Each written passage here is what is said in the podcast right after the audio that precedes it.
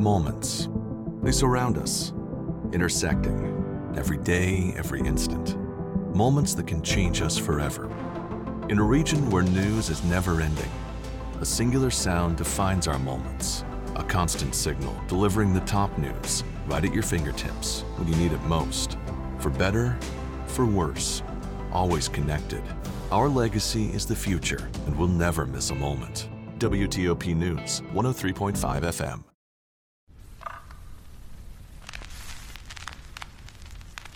Esto es A Toda Mente, el podcast de Adriana Lebrija. Cada semana, un episodio para hablar desde un enfoque humano, divertido y honesto sobre los temas que inquietan a nuestra mente y corazón. Bienvenidos. Hola, ¿qué tal? Un gusto saludarlos nuevamente en A Toda Mente. Este episodio nos llena el corazón de mucha ilusión porque creo que será revelador para muchos y personalmente tiene una intención súper linda. Quisiera eh, primero agradecerte, mi querida Alice, que ahorita la presentamos, Alicia de la Rosa, y mi queridísima Paola Colunga, amiga de mi alma, eh, por estar hoy aquí. Pero para mí tiene una intención muy poderosa y el título lo dice, o sea, el episodio se llama No soy voluble, soy bipolar y ahí está puesta toda mi intención. Creo que eh, cuando planeamos este episodio pensábamos en todas eh, las ideas equivocadas, los mitos, los juicios que hay alrededor de una situación emocional que no está fácil y que de pronto le ponemos algunas cosas alrededor que la minimizan o que la maximizan y que hay mucha gente, eh, seguramente algunos de los que nos escuchan, padeciendo esta circunstancia y no pudiendo identificarla. Así que muchas gracias por estar aquí. Alice, querida, ahorita ayúdanos un poquito con tus credenciales pero, pero también gracias totales por compartirnos un poco tu experiencia y, y platicarnos de qué va esto de la bipolaridad. Bienvenidas a las dos, gracias. Gracias, bienvenida Alice. Gracias por la invitación. Bueno, pues les cuento un poquito. Yo soy odontóloga y psicóloga. Tengo una especialidad en psicoterapia humanista gestal soy eh, danzaterapeuta, especialista en el método Core Danza Terapia y también doy terapia asistida con perros aquí en México desde hace cuatro años y desde hace tres años estoy diagnosticada con trastorno bipolar tipo 2. Cuéntanos de qué va eso, Alice, porque de pronto para nosotros puede resultar eh, claro, pero estoy segura que para los que nos escuchan debe resultar o sonar un poco extraño. ¿De qué va, Alice? ¿Qué es esto del tipo 2? Bueno, el trastorno bipolar es una enfermedad que se caracteriza por una alteración en los mecanismos cerebrales que regulan el estado de ánimo.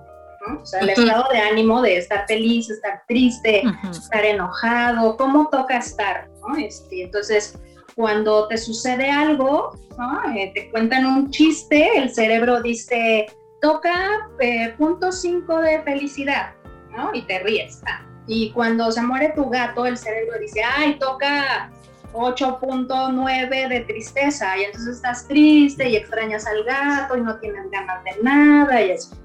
¿Qué pasa en el trastorno bipolar? Pues no hay una regulación adecuada.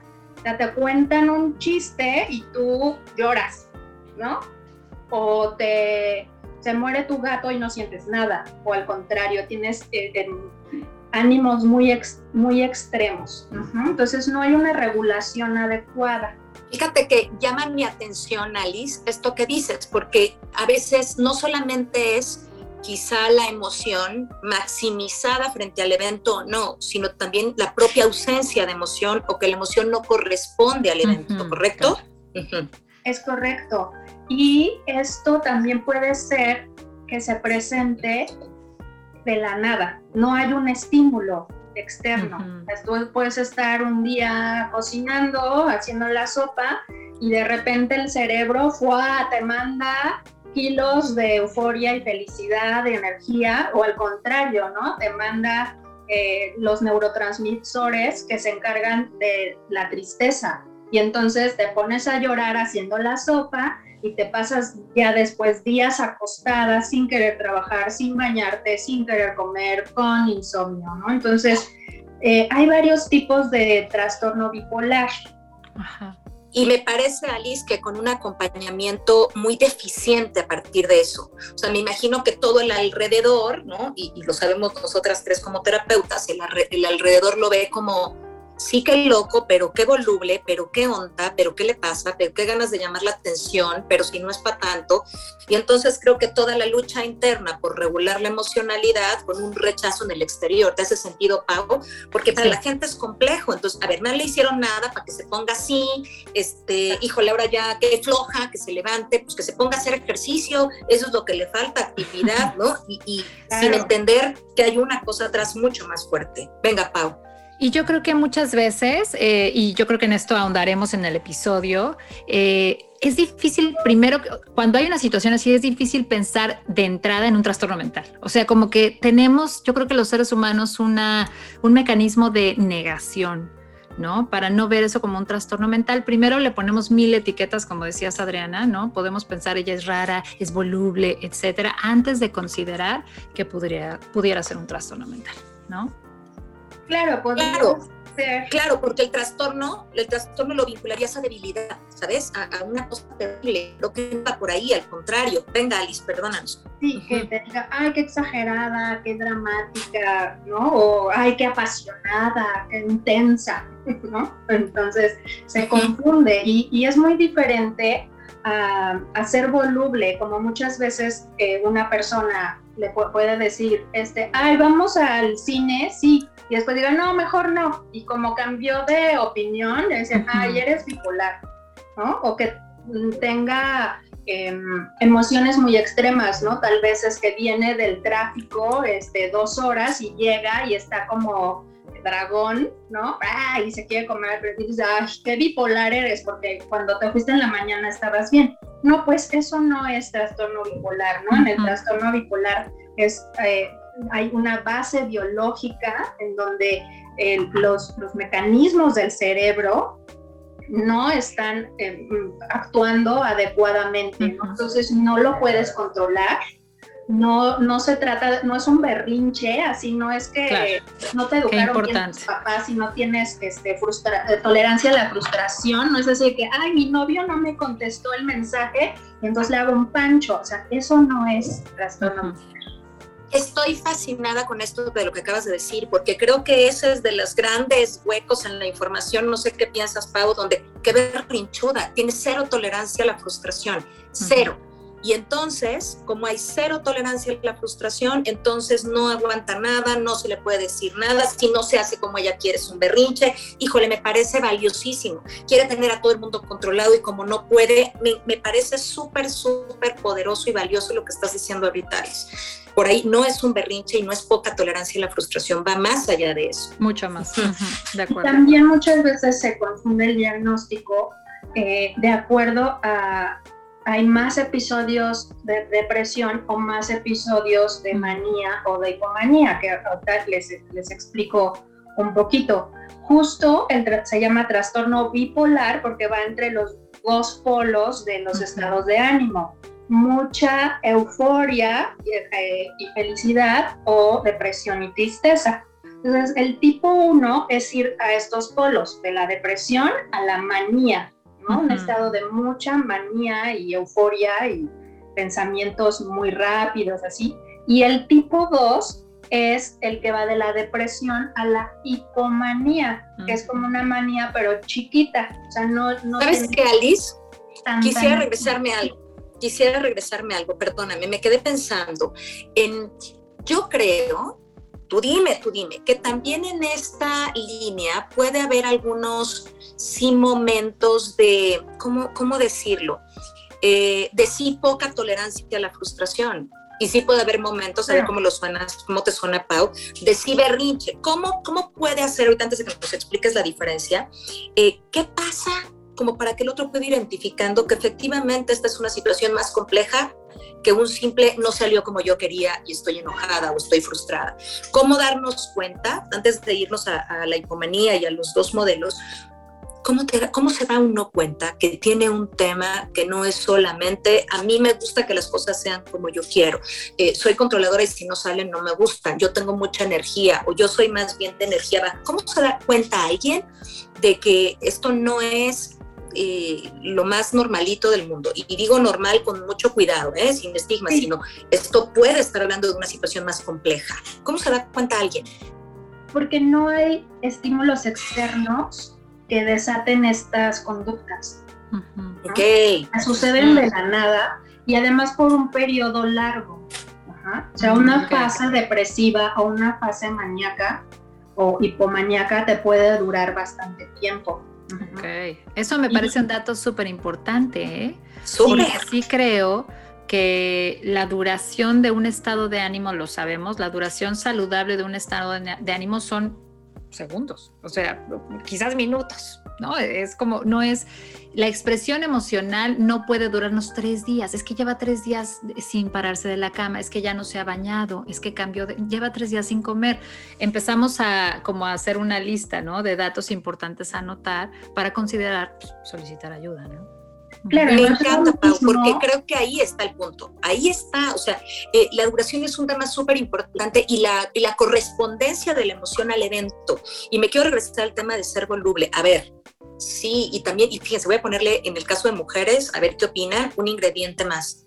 Está en sus días piénsalo, ¿no? No, bueno, es que está así porque está en sus días súper común y a lo mejor ahí otra vez empezamos a perchar. Lo que me preocupa, y se los digo a las dos, y, lo hemos visto las tres desde nuestra práctica eh, terapéutica, es hay tantas cositas afuera que podrían distraer a lo que realmente está pasando ¿sabes? Bueno, por ejemplo, ahorita, bueno, sí, es que pues el, encierro y no sé qué, bueno, sí, es que están sus días, bueno, sí, es que los cambios hormonales, bueno, es que sí, el, el trabajo, y parecería que empezamos a justificar muchas cosas alrededor eh, y a minimizar muchas otras que son importantes, que nos impiden acercarnos a pedir la ayuda o encontrar un diagnóstico mucho más certero que sobre todo, Alice, y aquí tú nos dirás, disminuya el dolor de la persona que lo vive. Ok, tiene, tiene que ver justo con esta parte de la duración, la intensidad, ¿no? Eh, que no corresponde, pero también el, esto de que no hay factores desencadenantes, factores externos que justifiquen estos estados de ánimo. Entonces, es, es, muy importante por eso tener como eh, mucho, mucho ojo con cada cuándo se presentan, porque también hay otro tipo de trastorno bipolar en el que se presenta al mismo tiempo depresión y manía, o de ciclado rápido, que es depresión, manía, depresión, manía, depresión, manía. Entonces, cuando ya ves eso, dices, a ver, esto no es normal. También hay periodos que se le llama eutimia, en el que no hay ni depresión, ni manía, ni hipomanía, entonces estás muy bien. Sí, no, no bien, no apático, bien. ¿No? Bien. Ah, ¿No? Es que es, digamos, es lo funcional. Eh, entonces, eh, cuando estás en autimia, estás bien, adecuadamente, respondes bien a los estímulos o no hay este, ni depresión ni manía que venga de la nada. Hay una diferencia entre estar triste y estar deprimido. Eh, y, ahora es muy común, ¿no? Tanto que usemos la palabra bipolar como estoy depre, ¿no? Cuando no, no es así. O sea, el que esté triste porque perdí mi, no sé, mi anillo favorito, mm, ¿no? Y me genere como tristeza, no significa que estoy deprimida, aunque pueda pasar varios días triste por mi anillo, añorando. Cuando hay una depresión, hay varios síntomas que tienen que estar eh, presentes para que podamos decir que hay una depresión. Entonces, eh, hay un humor deprimido durante la mayor parte del día, hay un sentimiento de vacío, hay una falta de interés o placer por todas las actividades que antes sí nos generaban placer, Ah, puede haber una pérdida o ganancia de peso significativa, puede haber insomnio o hipersomnia, que es que todo el tiempo quiero estar durmiendo. Hay una agitación o un enlentecimiento motor, ¿no? Todo lo hago despacito, con poca energía, todo me cuesta trabajo moverme. Hay fatiga, o sea, realmente hay así como un cansancio extremo hay sentimientos de inutilidad o de culpa inapropiados, o sea, de la nada. Em, hay una disminución en la capacidad de pensar o concentrarse. Esto pasa mucho, ¿sí? Entonces, eh, puede haber también, que creo que es como lo más eh, peligroso, tal vez como lo que nos puede dar una alerta muy fuerte, es que hay ideas recurrentes de muerte, ¿no? Así como de, ay, ¿qué tal si me atravieso la calle y me atropellan? ¿no? O ideas suicidas. Ideas suicidas. Oye, Alice, ¿cuál fue para ti eh, el evento, si nos lo puedes compartir, que te hizo decir, esto no está siendo tan sencillo de gestionar, esto no es tan normal en mi vida, esto puede, puede, puedo estar hablando de un trastorno, algo me está pasando. ¿Qué pasó, Alice? Fíjate que a mí me diagnosticaron primero con depresión hace 25 años, que me salgo de vivir de, la casa de mi mamá, este, me, voy a rentar con una amiga eh, y me enfermo del riñón este, termino con mi novio, este, no me presento a mi último examen de, estaba yo estudiando endodoncia y no me, no me puedo presentar a mi último examen porque no puedo pararme de la cama, ¿no? De la, de la depresión. Entonces no voy sabiendo que iba a reprobar entonces todo mi diplomado y yo así como, no puedo, no puedo, no puedo. Y este, entonces me internan en el hospital y mientras estoy en el hospital, mi, mi amiga, mi amiga, ¿no? bueno, lo pongo entre comillas, cancela el contrato del, del departamento, se regresa a vivir con su familia y le habla a mi mamá así de, ven por la, venga por las cosas de Alicia porque voy a, ya, ya solo hay tres días de departamento. Y yo, o sea, así, casi me... en el hospital. Sí, yo en el hospital. Entonces, eh, tuve una depresión como de un año. No me digas, y déjame preguntarte algo y regresarme. Tú en el hospital porque se dieron cuenta que no te podías levantar, pero entraste como a qué? Como a revisarla, entraste a, qué? ¿Al hospital a qué? Mira, yo, yo ya tomaba terapia. Ok. Digamos que eso es lo que a mí me ha salvado. Me ha hecho una persona muy funcional a pesar del, del, trastorno, porque de repente sí puede ser algo incapacitante. No, es una, no es un trastorno discapacitante, o sea, podemos trabajar, podemos tener familia, podemos eh, ser muy funcionales. Sin embargo, sí en, las, en los periodos de tanto de depresión como, como de manía, pues no estás al 100, ¿no? Entonces, ¿qué, ¿qué pasó?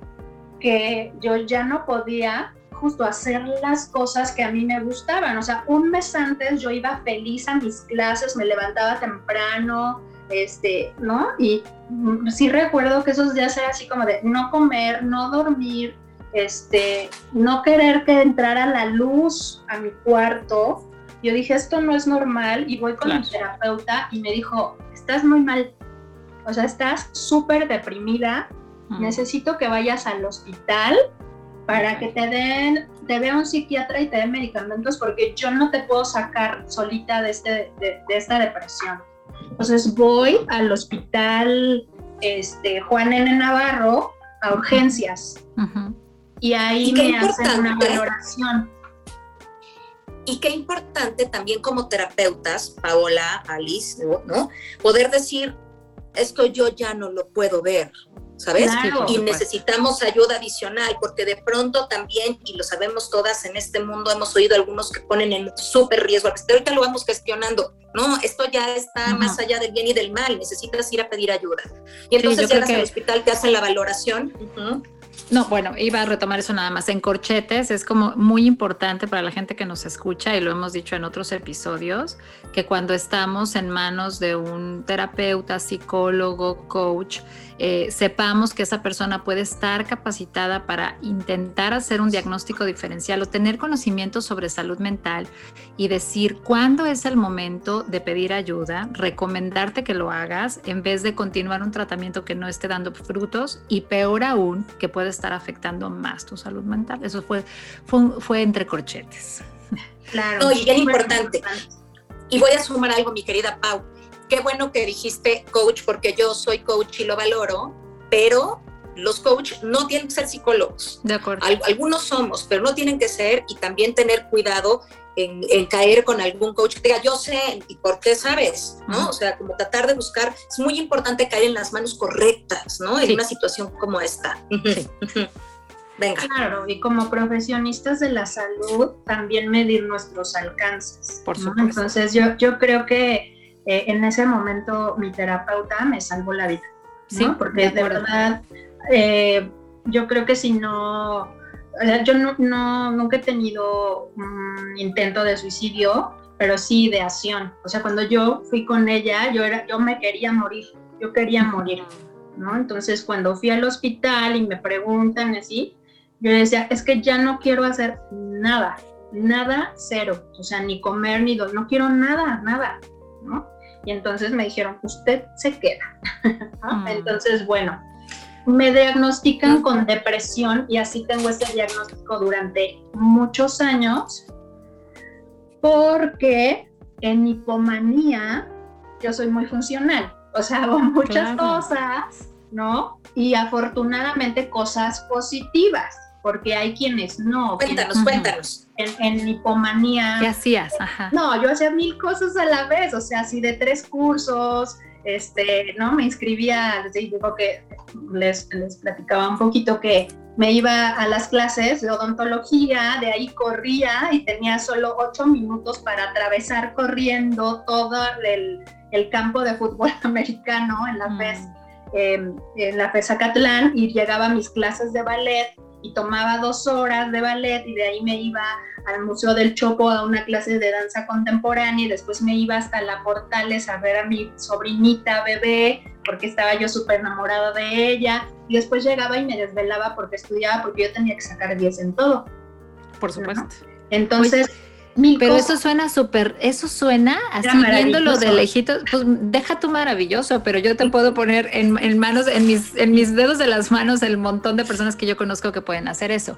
Creo que es muy importante, presente, es muy importante esto que nos compartes, porque una, como hace rato decía Adriana, puede ser socialmente aplaudido, o sea, puede ser que pase desapercibido, que no sea algo que alguien diga, algo está pasando con Alicia, necesita ayuda, y dos, que tú misma lo veas en ti como algo positivo, porque te, es, es, la energía que te ayuda a lograr un montón de cosas, ¿no? Entonces, que es un... Eh, eh, Pero de repente sí, claro, y, y eso está también, esto que socialmente nos exigen a las mujeres de ser multitask, ¿no? O sea, hacer seis cosas al mismo tiempo, los niños, el trabajo, la cocina, este, ¿no? Todo, bueno, cuidado también, ¿no? Pero sí hay bueno, yo después de estudiar odontología, pasan los años, ¿verdad? Y estudio la carrera de psicología em, en el sistema abierto y un, en un semestre, que es donde ya dije, mm, eh, metí 11 materias en un semestre. ¿Sí te calmas? Oye, no. Oye, y saqué 10. ¿10 en todas? 10 materias y 9 en una. Calma. Y uno de mis compañeros me dijo, pues ¿qué estás loca? Y cuando me dijo eso, porque yo hice, por ejemplo, una materia en dos semanas, una materia, otra materia en un mes. O sea, yo antes de que terminara el semestre ya había acabado todas mis materias, así como en friega, me aventaba así, no dormía, no dormía y yo feliz, así contragándome los libros, y iba a presentar mis exámenes y ¿no? O sea, desde Tepozotlán a Ciudad Universitaria. Y con una energía increíble. y, mi, amigo me dijo, eso no es normal. Y yo así, ¡Oh! ¿no es normal? Y fue donde dije, creo que no es normal. Es que, ¿sabes que me, me quedaba pensando en que de verdad, esto socialmente es muy valorado y entonces puedes tener muchos adornos en torno a qué capaz, qué inteligente, qué enfocada, qué productiva. Y claro, a ver, eh, más allá de que sea un alimento al ego, pues del, otro lado está la depresión, así que recibir aceptación, amor, contención es súper valorado. Y entonces ahí lo voluble, además también se justifica, Alice, pensando en es que está bien cansada, reaccionó así porque está cansadísima y entonces no lo podemos ver, ¿no? Qué difícil, Alice. Pero además, después de la hipomanía viene la depresión. O sea, siempre, después de un periodo, de, una fase de hipomanía, viene la depresión. Y entonces del cielo, del cielo al techo, digo, perdón, del cielo al, piso. No, al infierno. Deja tú al piso, al, infierno. Porque en la depresión la pasas muy mal. O sea, mm. te quieres morir de la nada, te quieres morir. Así acabo de sacar 10 en 10 materias, nada así, y yo me quiero morir. Una semana después, es donde dices, no, ya, ya eso ya no va. Además, ¿sabes qué pensaba? Como decir, ¿por qué te estás deprimiendo? ¿Qué, cosa, qué tonterías, si acabas de sacarte 10 en todo, la gente quisiera ser como tú, ¿cómo es posible? Entonces además recibes poca aceptación. Por supuesto. Oye, y vuelvo aquí a pensar en algo importante y es, Ay, o sea, una es como que socialmente a veces eh, el entorno no nos ayuda a identificar estos trastornos, ¿no? Lo, lo hemos dicho antes y es eh, antes que cualquier cosa, antes de, que, antes de pensar que esto puede ser un trastorno mental, pensamos en todo lo demás, hasta que tiene que ver con tu periodo, te bajó, estás cansada. Nunca, va, bueno, es raro que vayamos directo a pensar necesitamos atender esto desde un lugar que tiene que ver con la salud mental y buscar un especialista.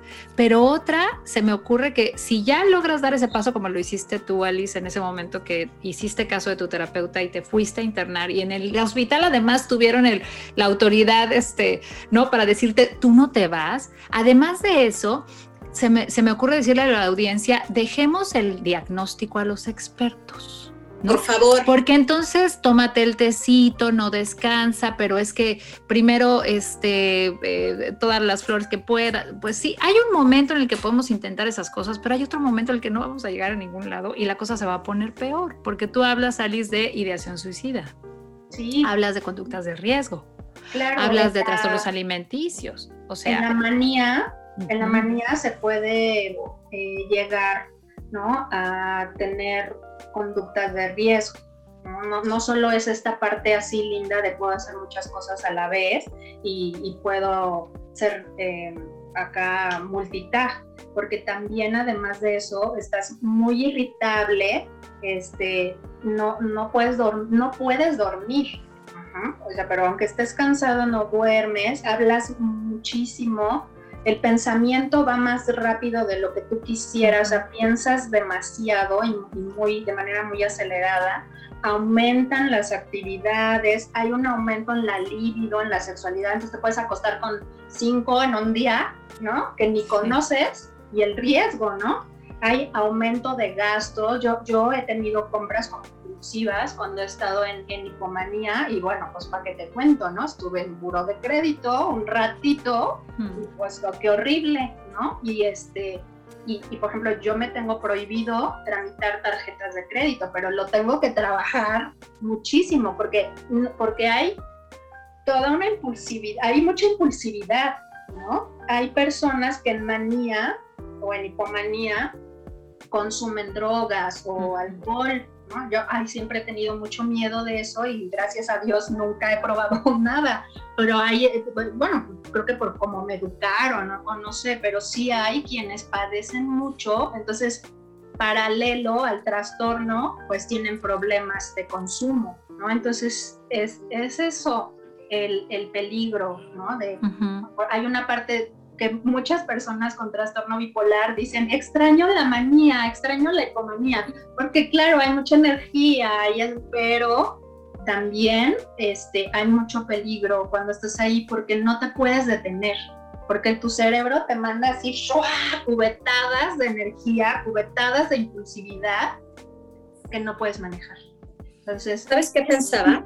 Que hemos hablado hemos hablado mucho de la versión de, y es obvio, pues Alicia es quien nos está compartiendo, de la mujer, ¿no? Pero pensaba ahorita en los hombres con este trastorno, ¿no? Que todavía a la mujer es un poco más permitido, corrijan, corríjanme, eh, como tener sus momentos de tristeza, ¿no? Como de, ay, bueno, pues ya se tiró al drama, ya ves cómo es, ¿no? Pero, pero híjole, creo que para el hombre la complejidad alrededor de no tengo energía para levantarme de la cama, creo que es mucho más fuerte porque va acompañado eh, de otros estigmas y otros juicios, ¿no? Así de, ¿cómo levántate? Pues si eres hombre y todas estas cosas de las que hemos platicado en otros episodios, Paola, sí. me parece súper importante. Ese es un, un punto que me gustaría poner sobre la mesa para que lo discutiéramos. Y otro, Alice, como... Eh, hay momentos puritos, es decir, hay gente que esté eh, permanentemente en la manía y que la manía sea o pueda ser tan alta o tan fuerte que eh, oculte un poquito la depresión o, al revés. O sea, creo que la depresión es más fácil que te des cuenta que algo no está bien. No sé si me explico. Si hay más periodos de depresión que de manía, pues está más fácil que digas yo no puedo estar así. Pero la gente que tiene altos periodos de manía, con muy poquitos de depresión que hasta medio se ocultan. Eh, eso también es bien delicado. ¿Cómo, cómo, claro. ¿Cómo les decimos a los demás que se empiecen a dar cuenta de de verdad, tanto, tanto no está bien, aunque te la pases bomba? Pues es que creo que justo hay que eh, ver la, las consecuencias que esto trae, ¿no? Uh -huh. O sea, si tienes gastos desmedidos, si no puedes parar, si como eso no, no es normal, ¿no? Y, y, es que esto afecta tanto a hombres como a mujeres. Uh -huh. Y además, eh, hay un, de un 2 a un 5% de la población mundial que padece trastorno bipolar. Wow. No es poco, no, no es, es, poco. poco. Para nada. Y muchos están sin diagnóstico. Sí. O se confunde el diagnóstico con solo depresión o con, eh, incluso puede llegar a confundirse un poco con trastorno límite de la personalidad por las uh -huh. conductas de riesgo. Claro. ¿no? Como con esta euforia y tal, ¿no? Entonces, si el, el, diagnóstico adecuado lo tiene que hacer un psiquiatra, uh -huh. ¿no? Lo tiene que hacer un psiquiatra eh, que sepa, bueno, claro, todos los psiquiatras saben, pero por ejemplo a mí en el, en el hospital me refirieron a la clínica de trastornos afectivos, pues hay como diferentes claro. especialidades. Uh -huh. Y entonces, digo, inicialmente a mí me diagnosticaron como con depresión y muchos años, ¿no? Y bueno, tomé, tomé antidepresivos eh, varios años. Después ya estuve como en eutimia, ¿no? Que es el periodo en donde estás bien. -huh. Y, este, y me, de, diagno me diagnostican hace tres años porque tengo un periodo mixto, o sea, tanto uh -huh. depresión como hipomanía al mismo tiempo. Es como lo peor, creo, que puede suceder. Sí, claro. Sí, suena, sí. Y te hacen preguntas muy, muy específicas, así como, ¿usted alguna vez ha estado sin dormir por un periodo de tiempo? O, ¿no? Por ejemplo, en, en la manía puede llegar a haber alucinaciones, psicosis, pierdes contacto con la realidad. Digamos que claro. el tipo 1 es, pues sí, un poquito más severo, porque hay estas ideas delirantes o, o alucinaciones que, donde tienes eh, creencias falsas que ya no tienen que ver con un razonamiento adecuado, ¿no? De que tienen poderes mágicos o que una asociación terrorista los persigue, pues ya es, eh, creo que es más fácil diagnosticar, de hecho, el tipo 1. Claro, porque cuando es más se extremo. presenta la, la, psicosis. Ahora, con un solo periodo de, de psicosis y varios periodos de depresión, ya te diagnostican con eh, trastorno bipolar tipo 1. O sea, no es necesario que te pase varias veces. Eh, okay, eh, con una vez tienes. Con una vez que tengas un episodio psicótico,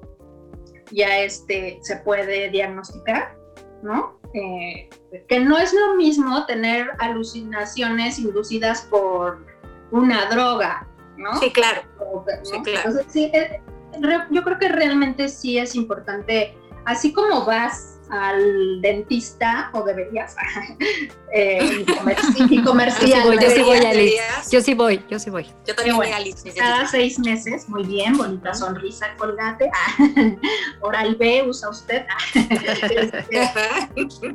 Como vas a, al chequeo, vas este, al cardiólogo, vas al ginecólogo, pues también una visitadita ahí al, al psicólogo que te puede referir ¿no? Yo creo que debería haber esa cultura también de, de la salud mental ahorita con la pandemia, sí. que tantas personas están presentando ansiedad y que creen que es normal. Así de, no, no es normal, ¿no? Uh -huh. No duermo y, este, y tiemblo y no, eso no es normal. Vaya, sí hay una causa, sí. pero no es normal estar presentando eso. ¿Y sabes qué pensaba? Sí, me quedé pensando en que híjole, a ver, eh, justamente en esto que decías, Alice, hay muchas cosas que no son normales y que tenemos muchos elementos afuera para querer normalizar lo que no es normal, ¿no? Eh, pero también pensaba, o y también pensaba en lo, en lo complejo que resulta, ya sé que hablamos de la temporalidad y esto, pero a ver qué opinan, lo pongo sobre la mesa. Eh, a mí me ha tocado oír, y lo mencionaste hace ratito, Alice, pero creo que me gustaría meternos un poquito más, ya que nos estamos acercando un poquito al, al fin de este episodio, como hay que aprender a diferenciar entre estoy triste y estoy deprimido. O sea, a mí me parece que la gente eh, se está normalizando mucho el concepto de deprimido, incluso, incluso hasta como, y lo digo con mucho cuidado y insisto, lo pongo sobre la mesa para escucharlas hasta como si eso te pusiera eh, en onda, no sé si me explico, me ha pasado mucho, como la gente, ¿cómo estás? Pues deprimido, ¿cómo voy a estar? Y yo le digo, pues no, no creo, ¿no? O, ay, esta pandemia, ay, no, bueno, pues que estamos súper deprimidos. Y tú estás deprimido, pues todos, ¿no? A ver, ¿y qué comportamientos hay de depresión?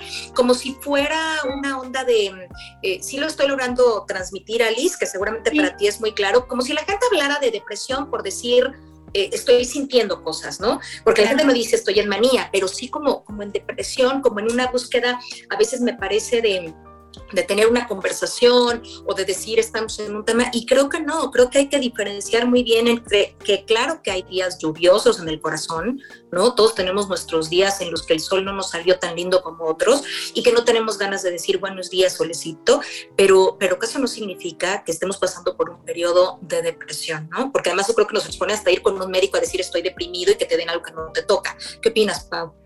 Sí, este, estoy de acuerdo contigo en cómo utilizamos ciertos términos eh, de manera coloquial sin saber a profundidad de qué estamos hablando.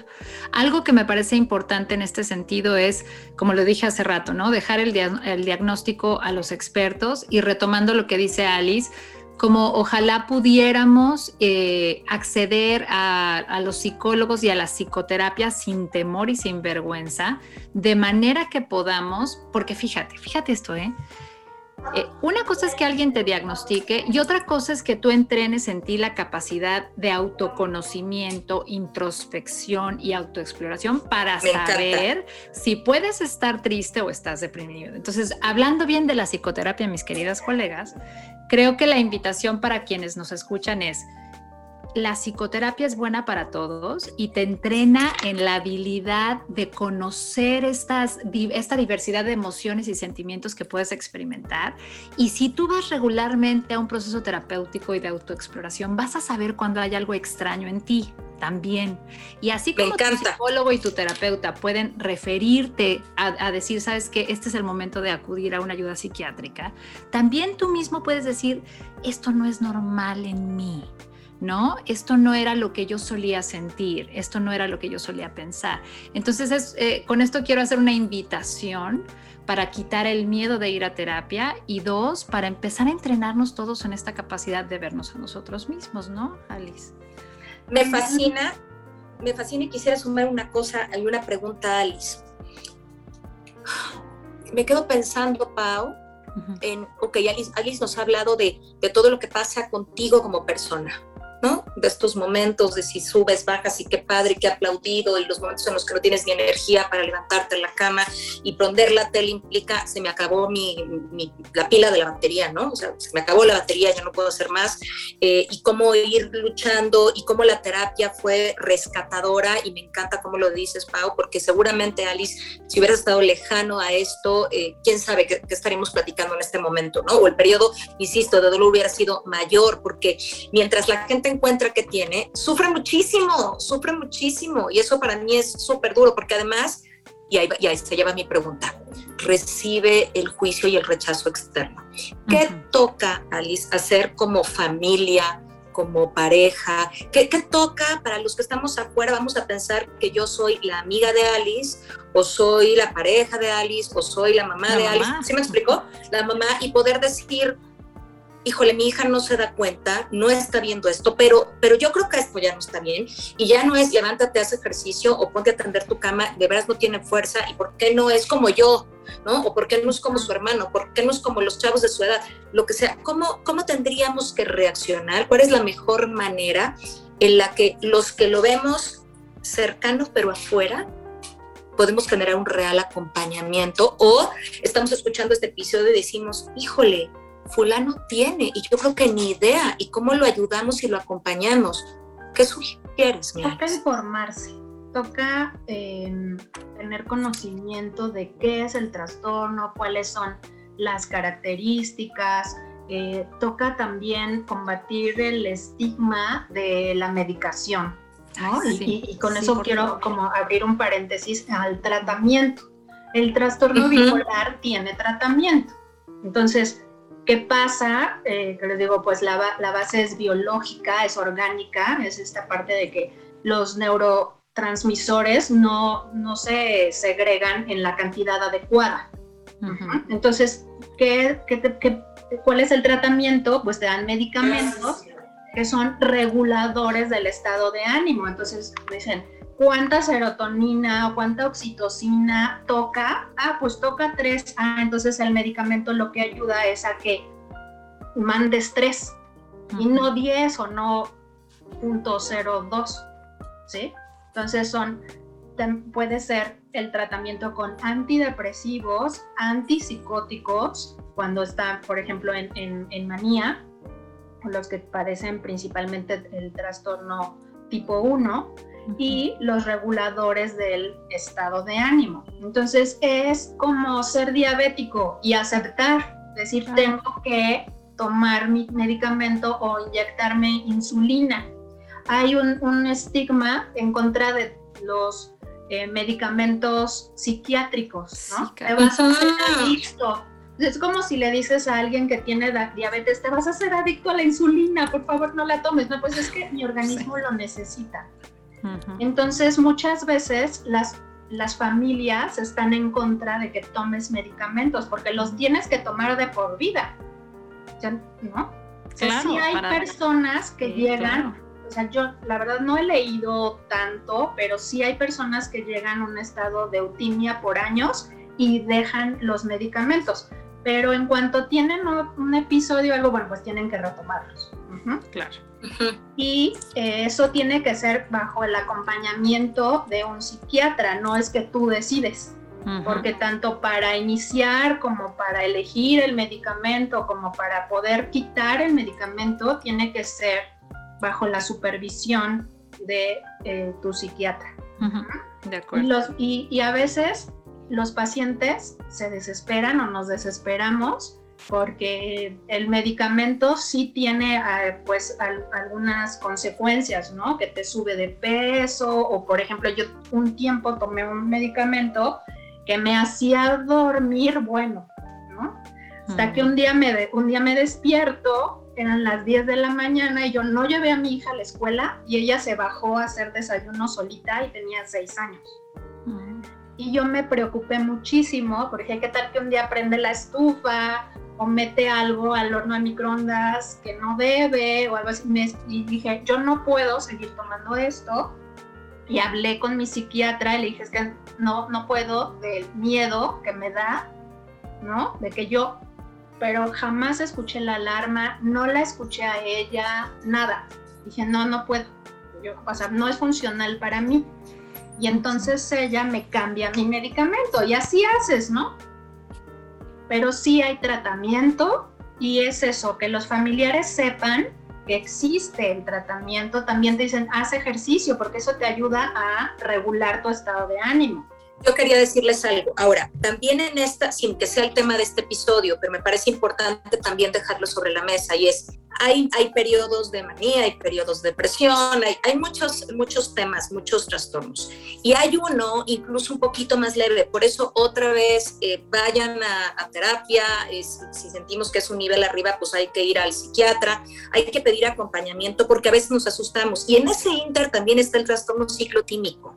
Y el ciclotímico es parecido a este porque tiene eh, esta variación en el estado de ánimo, ¿no? Hay estos altibajos emocionales, pero no son tan extremos, pero no significa que, no se puedan controlar. Por ejemplo, eh, un trastorno ciclotímico con terapia sales bien, ¿ok? Pero, pero si notamos estos altibajos emocionales, por favor, no, no le juguemos al héroe. ¿No? Yo solo tengo que poder y ya no le juguemos al héroe y busquemos los caminos. Y como bien dices, mi Alice, así como hay un, trasto, eh, un medicamento y un tratamiento y uno puede ser conversacional, otro puede ser médico, hay cosas hoy para, para tener una mejor calidad de vida independientemente de esta circunstancia. Pau. Sí, yo eh, sumando a lo que están diciendo y especialmente lo que dijiste, Alice, sobre cómo, eh, cómo es el tratamiento, me dan ganas de, poner la semilla de la reflexión en la gente que nos escucha. Y, yo creo que es en relación a la vergüenza, ¿no? Es decir, yo creo que la vergüenza es uno de estos, ya sabemos, grandes demonios del, del proceso personal que nos, nos impide el crecimiento. Y, ahora que, estamos, por ejemplo, regresando de la pandemia, ¿no? Me acuerdo cuántos, cuántas cápsulas y cuánta, vi una gran campaña por parte de ciertos médicos de decir, este, eh, trascendamos la vergüenza y vayan al doctor, ¿no? Porque todo el mundo estaba huyéndole a irse a hacer sus check-ups y todo después de la pandemia, ¿no?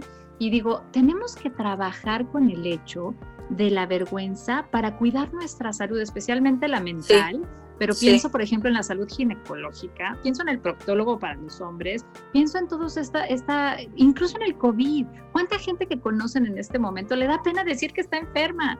no, le da pena decir que está enferma, porque entonces van a pensar que no me cuidé, que, etcétera. Entonces yo digo, sembremos la semilla del trabajo con la vergüenza. No es de vergüenza estar enfermo, es de humildad, de aceptación, poder decir al mundo y a la sociedad. Y además lo que estás haciendo tú, Alice, que es poner un ejemplo al exponer tu caso para decir, sí, sí pasa, soy una mujer normal, una madre de familia, y sí, sí estoy, sí tengo este diagnóstico, y sí tomo medicina, y sí sigo con mi vida, y poder decirles a los demás, vayan a los especialistas sin vergüenza, porque no estamos solos, no eres la única, ¿no? no ah, y por ahí hay otra persona que está oyendo este episodio identificándose con tu caso, y creo que, sí quisiera como, como subrayar eso, no sé qué nos puedes decir, Alice.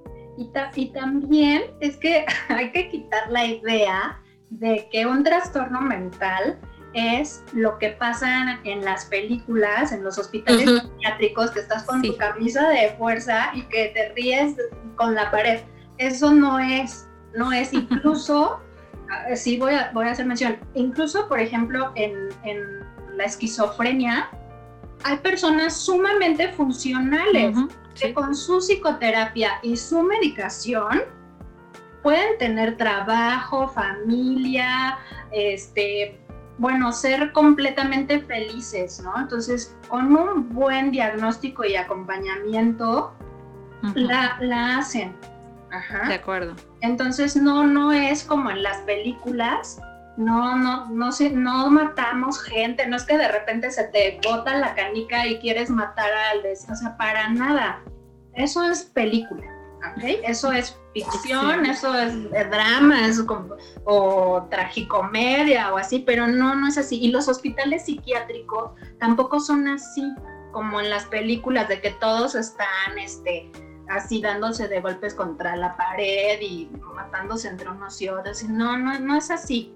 Ajá, este, además de que cada vez la ciencia eh, y la la medicina, la, farmacología está más avanzada, pues igual los, los tratamientos, ¿no? Ya no es como antes que, o sea, sí se siguen eh, aplicando electroshocks, pero ya no es como antes, así de que te quemaban el cerebro, ¿no? Y terminabas este, ya ido. No, no es, no es así. Entonces, quitarse justo, ¿no? La, vergüenza, yo, eh, pues apenas el, el año pasado hice abierto, o sea, con mis familiares y amigos cercanos, desde que me diagnosticaron, se los comuniqué, pero ya hacerlo público, por ejemplo, así, así yo en mis Facebook puse, hay que creen, les voy a contar algo, ¿no? Tengo esto, e, esto es trastorno bipolar y yo lo he vivido así, y, aquí estoy, y, y creo que soy una persona realmente muy funcional porque me he acercado afortunadamente a la psicoterapia desde, desde chavita, porque sí, desde chavita yo decía, algo raro, algo raro, soy como rara, algo pasa, ¿no? Ya lo sentía, tenía, pues sí, esa, pues, e, e, ese autoconocimiento y esa resiliencia, ¿no? Que no, sé quién me haya heredado, mi mamá o mi papá o mi tatarabuelo o quién, pero gracias a Dios le hice caso y dije, voy a buscar y también gracias a un amigo muy querido desde hace 30 años que me dijo, ay, eres un poco rara, ¿no? Pero me caes bien, te voy a recomendar a mi psicoterapeuta porque es buenísima, ¿no?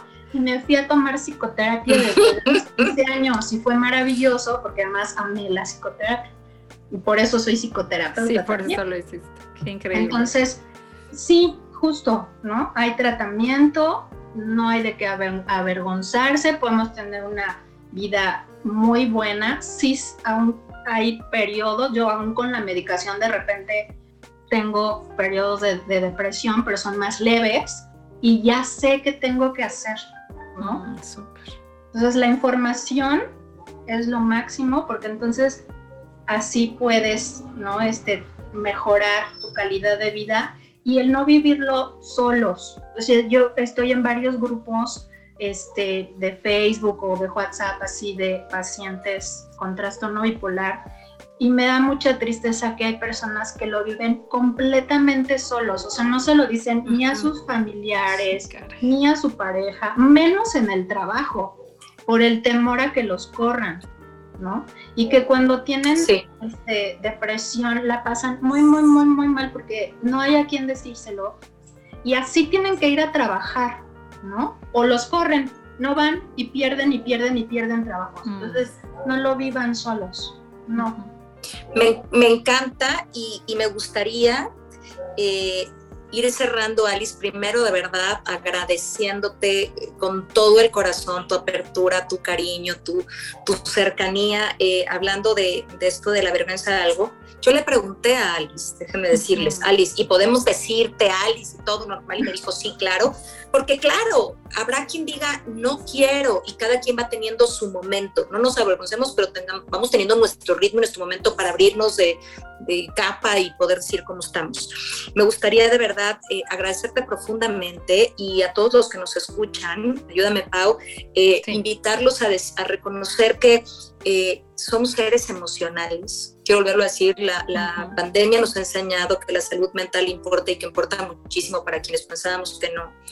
Eh, no importa qué qué tantos retos tengas, creo que uno de los retos o enfrentes, ¿no? Qué tanto corras el campo en ocho minutos, ¿no, Alice? O vayas a 200 clases, lo más importante es aprender a estar cerca de ti, reconocerte y lograr respetar tu momento, tu vida, la forma que, o la persona que eres, para que justamente los demás también lo hagan. Eh, mi invitación es que escuches este episodio o que lo hayas escuchado con todo el corazón las veces que sea necesario y que lo hagas llegar a la gente que necesita orientación. Eso es lo que nos mueve a hacer este podcast, a buscar, eh, acercarte información, orientación para que eh, estés en el camino correcto y podamos acompañar tu proceso. No estás solo, como bien dice Alice, hay grupos en, en muchas formas. hay más gente que padece de este, y digo padece porque tiene su parte muy dolorosa, que padece de este proceso más de las que nos imaginamos. Algo decía yo a alguien, están junto a nosotros todo el tiempo y quizás somos nosotros mismos, tengamos abierto el corazón para recibir, para compartir sin vergüenza, eh, entendiendo también que lo que nos va a hacer fuertes no solamente somos nosotros, sino las redes de apoyo que tengamos. Busca tus redes de apoyo, trabaja en ti, ve a terapia, lee, eh, haz lo que tengas que hacer, pero busca el mejor camino para que estés bien. Eh, muchas gracias por habernos escuchado. Pau, no sé si quieras decir algo más. No, me quedo, me quedo agradecida, Alice, contigo por tu, por tu honestidad. Gracias por todo. Y también creo que eh, invitar a los que acompañan a otros que están pasando por algo así, ¿no? Abrir la mente, abrir el corazón con compasión y poder eh, ser, eh, caminar al lado de alguien que está viviendo un proceso así, me parece importante, ¿no? Entonces, muchas gracias. Gracias, Adriana. Gracias. a las dos, gracias mi Alice adorada, te mandamos un abrazo súper, súper, súper fuerte. Pondremos todas sus redes y todo eh, cuando salga el episodio para que si alguien tiene una duda o le quiera preguntar, oye Alice, ¿cómo llego a esto o en qué grupo? Alice nos pueda, nos pueda seguir orientando y bueno, aquí estamos para ustedes con todo el corazón. Claro que sí, muchas gracias por la invitación. Muchas gracias a ti. Les mandamos un abrazo fuerte, fuerte y nos vemos pronto, pronto. Gracias. Bye. Gracias por escuchar A Toda Mente, el podcast de Adriana Lebrija. Nos escuchamos la próxima semana.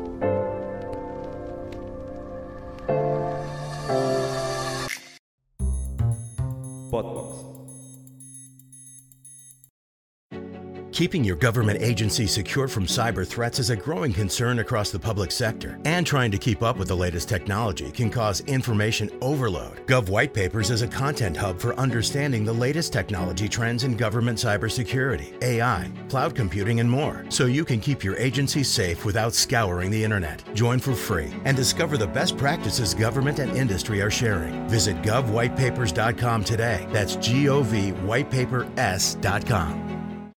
For 40 years, Michael Myers has haunted this town. He is the essence of evil, and evil dies tonight.